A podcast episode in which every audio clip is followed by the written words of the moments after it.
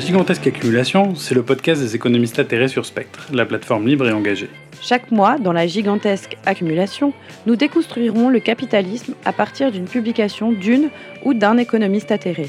Sur la dette publique, le chômage, la santé et tous les sujets qui font l'actualité politique, économique et intellectuelle, nous débusquerons l'idéologie néolibérale et nous irons voir au-delà des aspects techniques pour comprendre les enjeux politiques et sociaux des réformes et élaborer d'autres projets de transformation sociale. Les atterrés, ce sont des centaines d'économistes qui ont décidé de réagir ensemble en 2010 lorsque le gouvernement français et les institutions européennes ont choisi de s'entêter dans les mêmes politiques malgré la crise financière.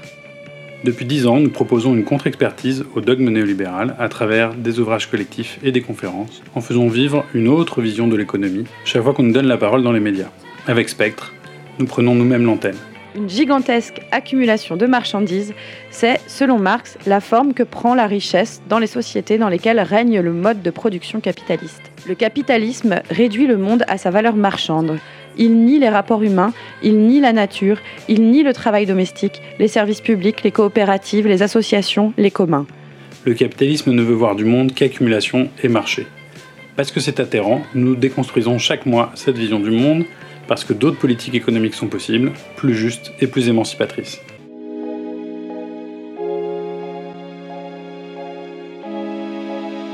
Spectre.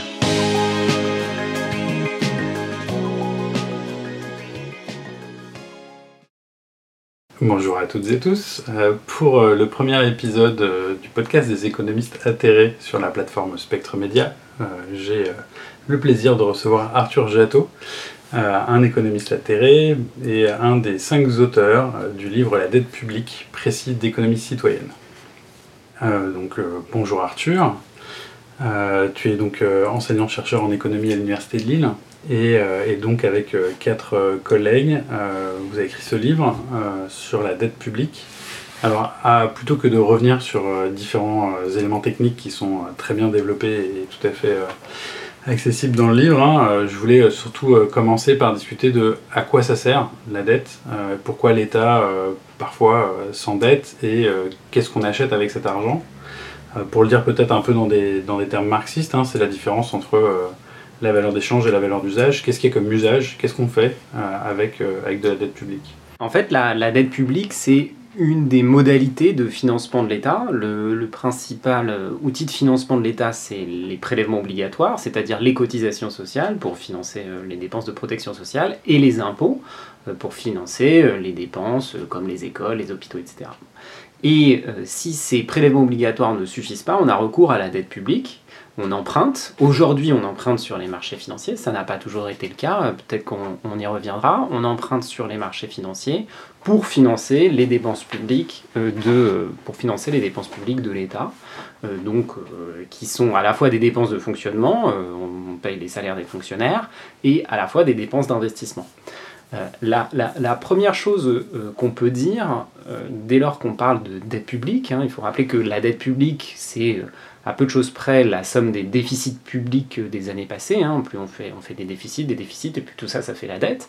Euh, la première chose qu'il faut rappeler, euh, et qui va à l'encontre de l'idée que euh, le train de vie de l'État est trop élevé, que ce sont les dépenses sociales qui creusent la dette publique, si on regarde depuis les années 70, la, la, nature du déficit public en France, on s'aperçoit que si on retire les investissements publics, en fait, on est en excédent la plupart du temps. Hein, sauf les années de crise, comme 2020 euh, par exemple, ou 2008.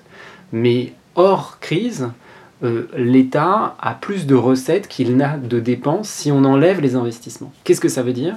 Ça veut dire que si on s'endette, c'est euh, en particulier pour financer des investissements publics. Hein, si, on n'avait pas d'investissement public, la plupart du temps, on serait en excédent. Euh, alors évidemment, si, on pense à cette façon de, voir les choses entre financement par la dette ou financement par l'impôt et les cotisations sociales, en fait on voit qu'il y a un arbitrage entre les deux. C'est-à-dire que à, dépenses données, euh, ce que je ne finance pas par les impôts et les cotisations sociales, je le finance par la dette. Et donc si on a en, tête euh, ces, deux leviers, on voit bien que agir sur un levier, par exemple les impôts, ça a un impact direct sur celui de la dette. Et, donc si on a ça en tête, on, peut rapprocher les réformes fiscales qui ont été menées au début euh, du, quinquennat Macron, comme la suppression de l'impôt de solidarité sur la fortune, comme l'introduction du prélèvement forfaitaire unique de 30% sur les revenus du capital, ce qui revient à faire baisser l'imposition pour les plus hauts revenus, euh, ce genre de choses. Donc ça a été des recettes en moins, et donc on peut penser que ça a contribué à creuser, euh, la dette. Donc à la fois la dette publique, elle est, elle est bonne quand il s'agit de faire des investissements euh, utiles pour la société, des écoles, des hôpitaux, des lycées, etc et à la fois elle est contestable, elle est néfaste euh, quand il s'agit de baisser les impôts des plus riches qui n'en ont pas euh, forcément besoin. Et du coup, dans les investissements concrets, l'impression qu'on a, c'est qu'il n'y a pas tellement de, construction d'écoles, d'universités, d'hôpitaux. Hein, ça a plutôt beaucoup freiné euh, dans les dernières décennies. il n'y a pas tellement d'investissements industriels où on créerait des industries publiques, des télécoms, des transports ou que sais-je. Euh, donc c'est quoi comme, investissement qu'il y a? Moi je pense au, plan investissement d'avenir qui euh, touche beaucoup l'université, où on donne beaucoup d'argent, euh, mais pour quelques programmes élitistes. Est-ce qu'on sait un peu de, Voilà, quels sont les, choix politiques qui sont derrière ces investissements qui du coup sont les, justifications réelles de la dette c'est difficile de dire qu'il n'y a, y a, pas du tout d'investissement pour les écoles ou pour les hôpitaux. En, tout cas, ce qui est sûr, c'est qu'il y, a une, façon euh, euh, d'investir euh, de la part de l'État qui, ces dernières années, a, privilégié tous les accords, euh, un certain nombre d'accords avec le privé, c'est tous les partenariats publics-privés. Euh, et ça, c'est valable, y compris quand on construit des hôpitaux ou des universités. On va fortement s'appuyer sur le privé. Ça peut euh, passer par exemple par des concessions, euh, ça peut passer par des baux à, très long terme, et ça, euh, et ça c'est assez contestable. Quand on regarde d'ailleurs de près les conditions dans lesquelles c'est fait, c'est très souvent très défavorable pour l'État. On, on, peut penser à des investissements en, matière de, euh, de, de, de, grands établissements ou, ou, ce genre de choses où, où l'État va pendant plusieurs dizaines d'années être obligé de verser des loyers très élevés pour des, dans des conditions de construction qui sont parfois euh, contestables. On peut penser aussi au ministère de la Défense, euh, ce, ce genre de choses. Donc là, c'est des, constructions de bâtiments Oui, là, là, là, là, ce que j'ai en tête, c'est des constructions de bâtiments. Qui ont été faites en partenariat public-privé, c'est-à-dire qu'au lieu de s'endetter, on passe un accord et c'est l'entreprise privée qui avance l'argent en échange d'un loyer après quoi. Voilà, en échange d'un loyer sur plusieurs dizaines d'années, dans des conditions qui sont parfois ubuesques, où la moindre modification va coûter une fortune à l'État. On, va installer une prise euh, supplémentaire dans une pièce, ça va être facturé 1000 euros, enfin ce genre de choses. Là, je pense au ministère de la Défense. Bon, euh, et, donc ça ça, ça, ça, peut être totalement euh, contestable. Et, après, il, faut voir, je, pense que le enfin, le problème principal, il y a beaucoup de problèmes, mais est à chercher du côté de ce qu'on appelle les dépenses fiscales ces dernières, années. C'est-à-dire les, réductions d'impôts, les crédits d'impôts qui, qui sont faits par l'État et qui lui coûtent de l'argent, c'est pour ça qu'on parle de dépenses fiscales, et qui contribuent à creuser le déficit, la dette publique, de manière le plus souvent inefficace et pire encore injuste. On peut penser à la suppression de l'ISF, je l'ai dit, à l'instauration du prélèvement forfaitaire unique, mais on peut penser par exemple aussi au CICE. Le CICE qui a été euh, mis en place, c'est un crédit d'impôt euh, pour favoriser la compétitivité et conserver des emplois. Euh, les, nombreuses études qu'il y a eu pour évaluer l'efficacité de ce, de ce CICE montrent que les emplois créés, euh, c'est de l'ordre de 100 000 à 150 000 euros euh, par emploi créé, ce qui est deux à trois fois plus que le coût moyen d'un emploi public. On aurait pu créer directement ces, emplois, ces emplois publics dans des secteurs qui en ont bien besoin comme l'hôpital, plutôt euh, que de passer par le privé. Et ces dépenses fiscales creusent le déficit, creusent la dette publique de manière pas toujours très légitime. Euh, donc là, il y a une partie qui, est euh, vraiment euh, des, modalités de financement, mais c'est même pas vraiment de l'investissement, hein, c'est de la non-dépense publique, ou de la réduction de rentrée publique en fait plutôt. il y a les investissements dont on a parlé dans des bâtiments, bon, ministère de la Défense, pourquoi pas. mais il y a aussi, est-ce qu'il y a aussi des dépenses de type armement, fabriquer un porte-avions, j'imagine que ça se fait en partie à crédit. Euh, donc là, il doit y avoir aussi des choses sur lesquelles on peut ne pas être d'accord avec euh, de l'investissement public euh, suivant la destination. Bien sûr, en fait, c'est difficile de flécher directement ce à quoi sert la, dette publique et le déficit. Quand l'État emprunte de l'argent sur les marchés financiers, c'est mis dans un pot commun avec lequel ensuite il va effectuer les dépenses publiques. Mais donc là où c'est important, c'est qu'on ne peut pas penser la dette publique sans penser les dépenses publiques. On ne peut pas questionner la dette sans regarder à quoi sert la dette. C'est exactement comme avec les prélèvements obligatoires où euh, on, va, dire ah là là, la France a un taux de prélèvement obligatoire extrêmement élevé, mais ça n'a pas de sens de regarder uniquement les prélèvements obligatoires sans regarder ce qu'on en fait. Et, donc ces débats-là, ils sont intimement liés. Et c'est pour ça qu'il n'y a pas de bonne ou de mauvaise dette en soi. Tout dépend de ce qu'on en fait, en réalité. Hein, dans- tout dépend de ce qu'on en fait et dans quelles conditions euh, cette dette est financée, avec quel taux d'intérêt, que- de quelle nature, etc. Mais si on emprunte pour construire une école ou un hôpital, euh, c'est pas, pas nécessairement une, mauvaise chose, reste à voir les conditions, d'endettement.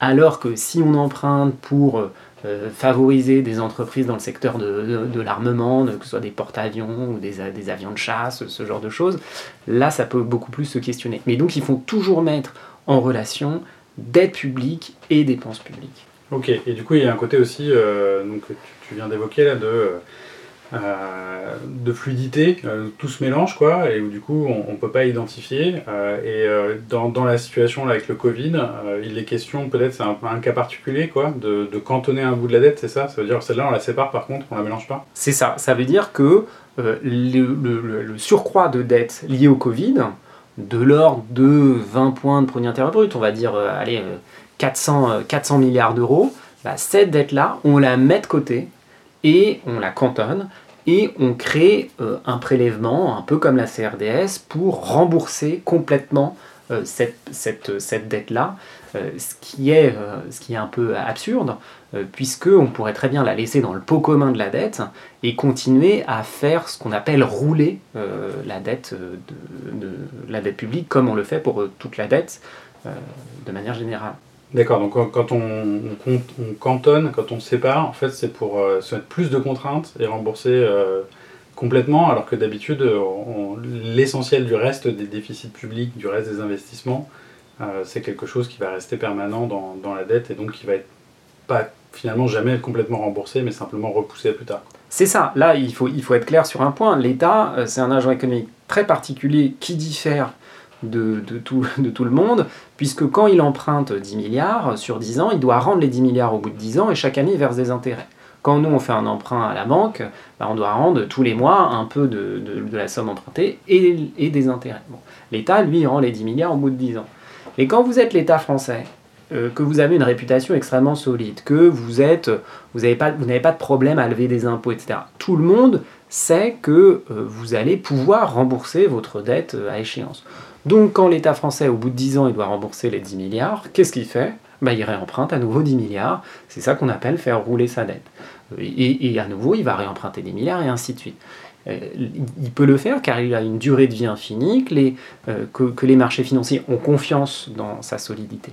Et donc ce qui coûte de l'argent, c'est uniquement les intérêts qui vont être versés euh, durant, l'échéance, les intérêts qu'on va verser.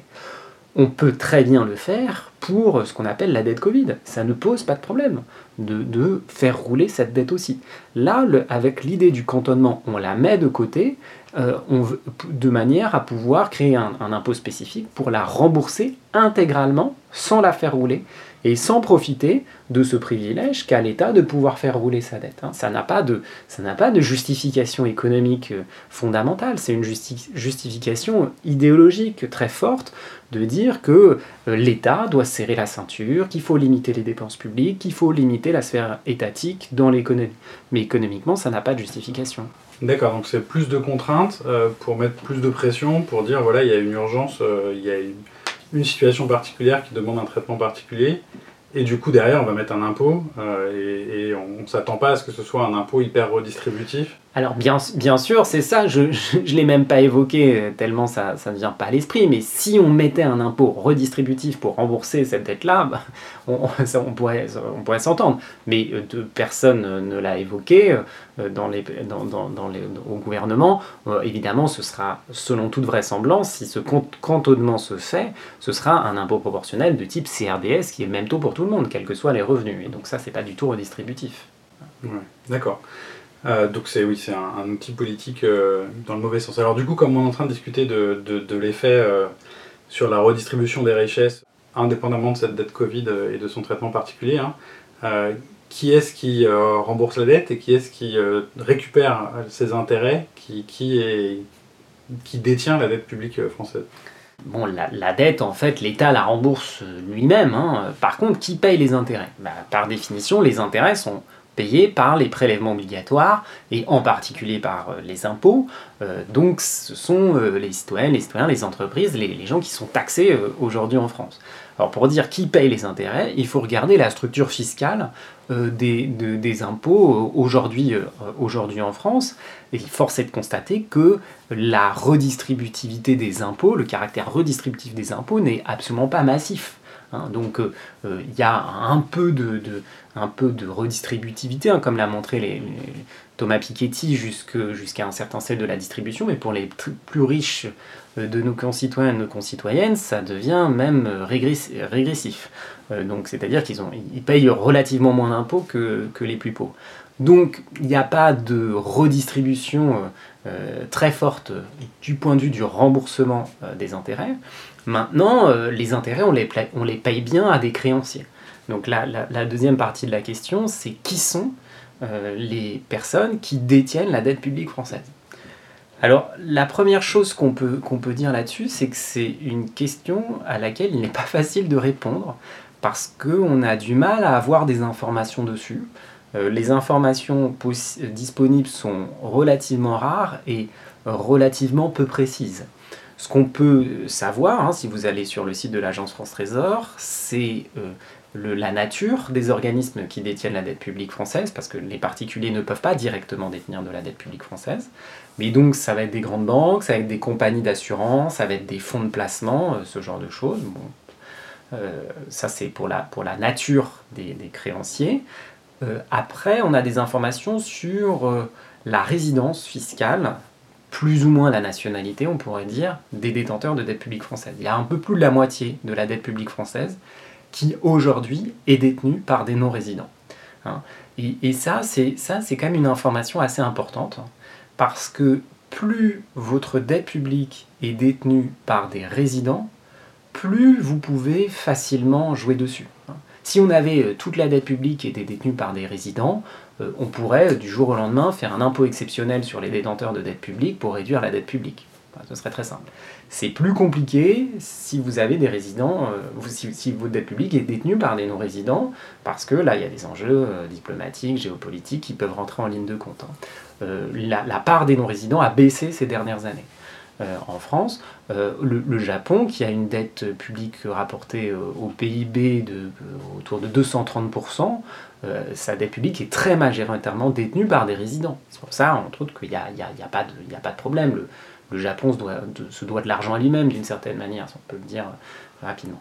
La, dernière chose qu'on peut dire sur les détenteurs et les détentrices de dette publique, c'est que par définition, ce sont les plus riches. Hein. On n'a pas de données extrêmement précises dessus, mais ce qu'on sait, c'est que pour prêter de l'argent, il faut être en capacité de le faire. Donc il faut avoir de l'épargne. Euh, si vous n'avez pas d'épargne, bah, vous ne pouvez pas prêter de l'argent. Donc ce sont les plus riches. Ça ne veut pas dire que ce sont les très riches. Parce que les très riches, eux, sont suffisamment riches pour payer des professionnels euh, du déplacement sur les marchés financiers, faire des montages compliqués et maximiser la rentabilité de leur euh, capital. Donc vous avez euh, des, gens qui sont parmi les plus riches, mais pas les très riches, qui à travers des assurances vie sont des détenteurs et des détentrices de, dettes publiques.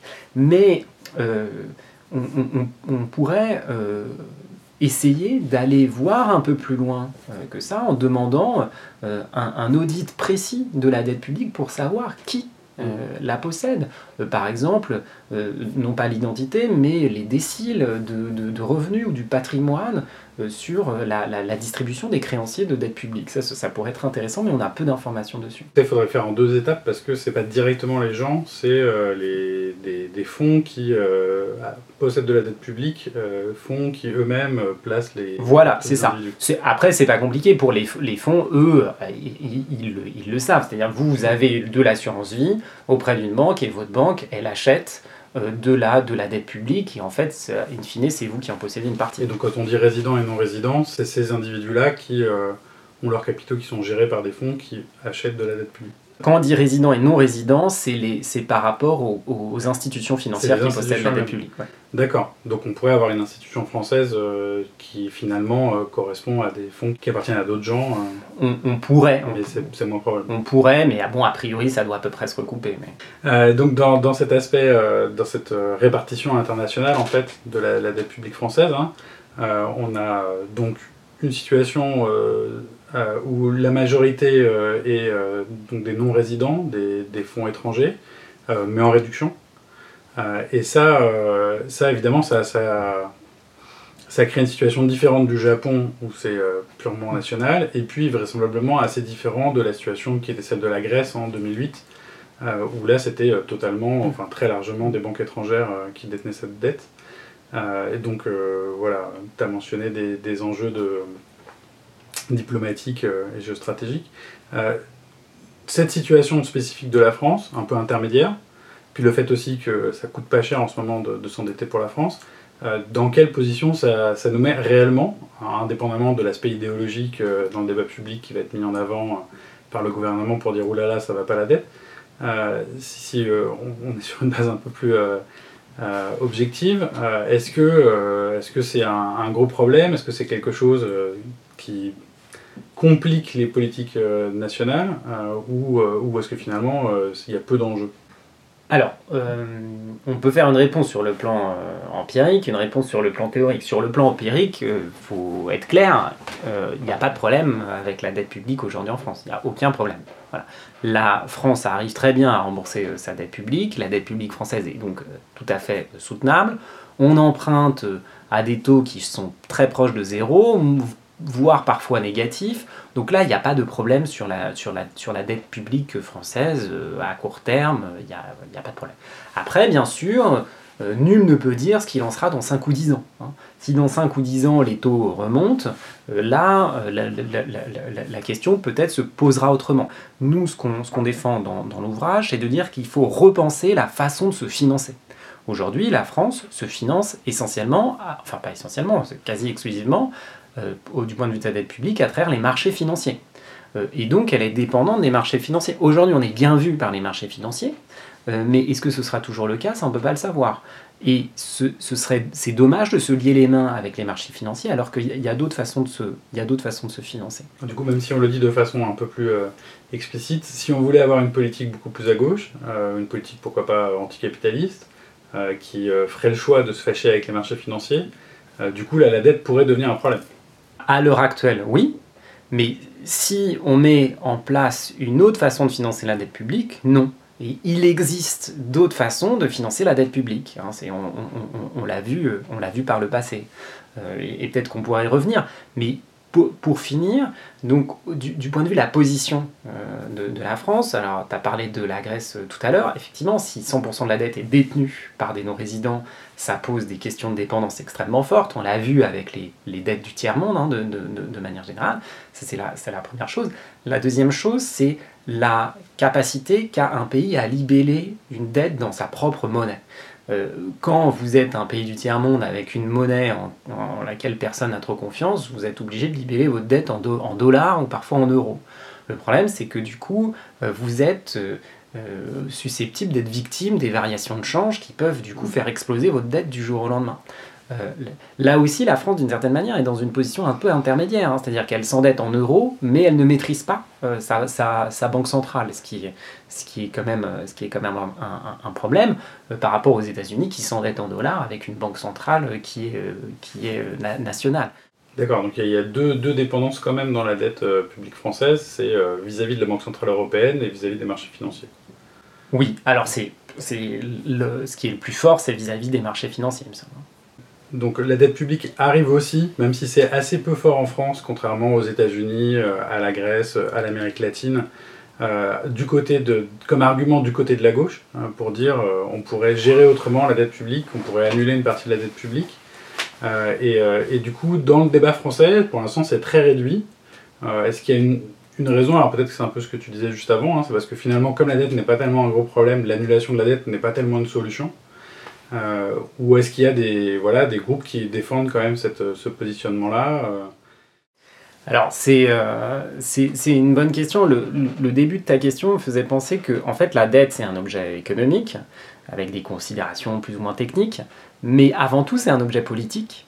Et ce qui est assez fascinant, c'est de voir qu'aujourd'hui, la dette publique ne coûte rien, euh, les taux d'intérêt sont très faibles, enfin, quand on s'endette aujourd'hui, du moins, ça, ça, ça, nous, coûte rien, et pourtant, euh, les, les, gouvernants, euh, on entendait encore Bruno Le Maire parler en ces termes-là, voient toujours la dette publique comme un mal absolu et comme une arme. En fait, c'est la dette publique, c'est quasiment une arme de destruction massive des, des politiques sociales, des dépenses publiques, parce que c'est la justification absolue.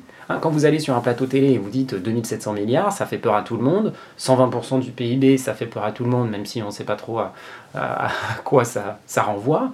Et du coup, voilà, il y, a, un côté justification ultime et euh, nous, sur, sur laquelle nous on essaie de, revenir dans l'ouvrage en, invitant euh, tout le monde à se saisir de la dette publique pour ce qu'elle est, c'est-à-dire un objet politique avant d'être un objet, euh, un objet économique.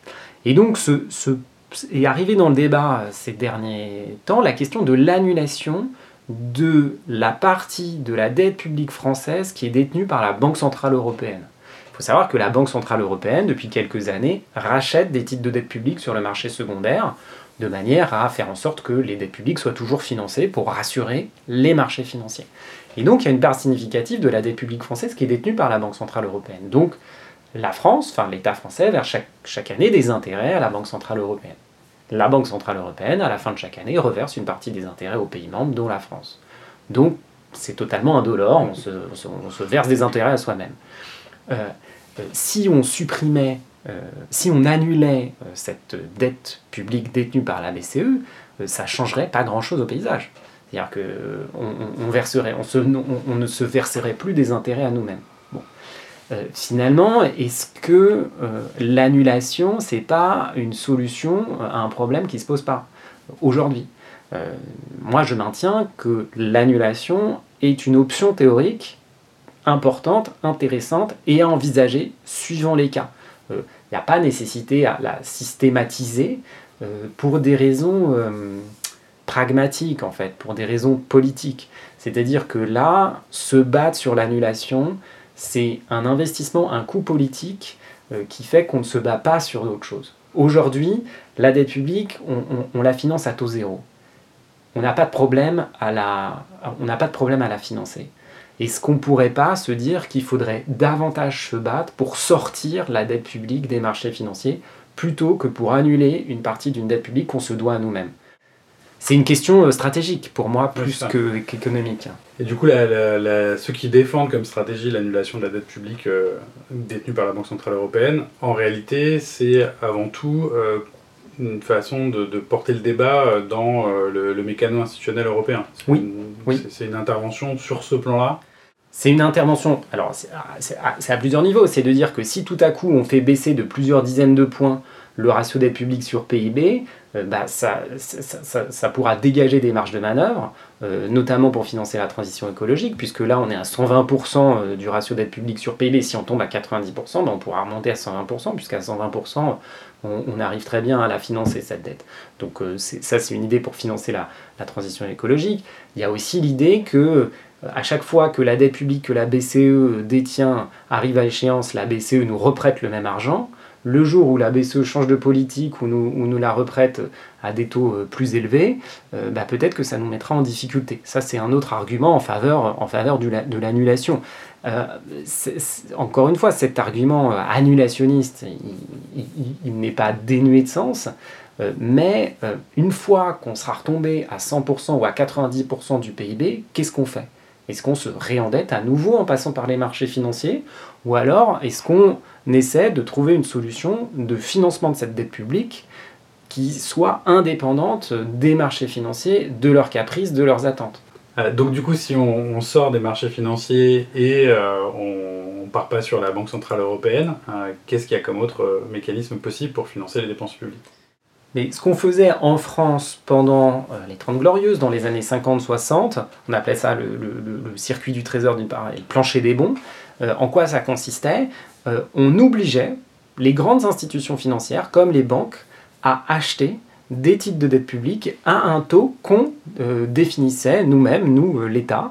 Donc on disait à la Société Générale, bonjour, voilà, vous devez acheter 10 euh, milliards de titres de dette à tel taux, et c'était une obligation légale, ils n'avaient pas le choix. Donc ça, c'est une, une, première solution qui est techniquement tout à fait faisable en fait. Il faut juste avoir le courage politique de le faire et de tordre le bras aux grandes institutions bancaires, d'assurance, etc., en, les obligeant à souscrire des titres de dette publics, ce, ce que d'ailleurs ces institutions font déjà aujourd'hui à des taux proches de zéro et parfois, même négatifs.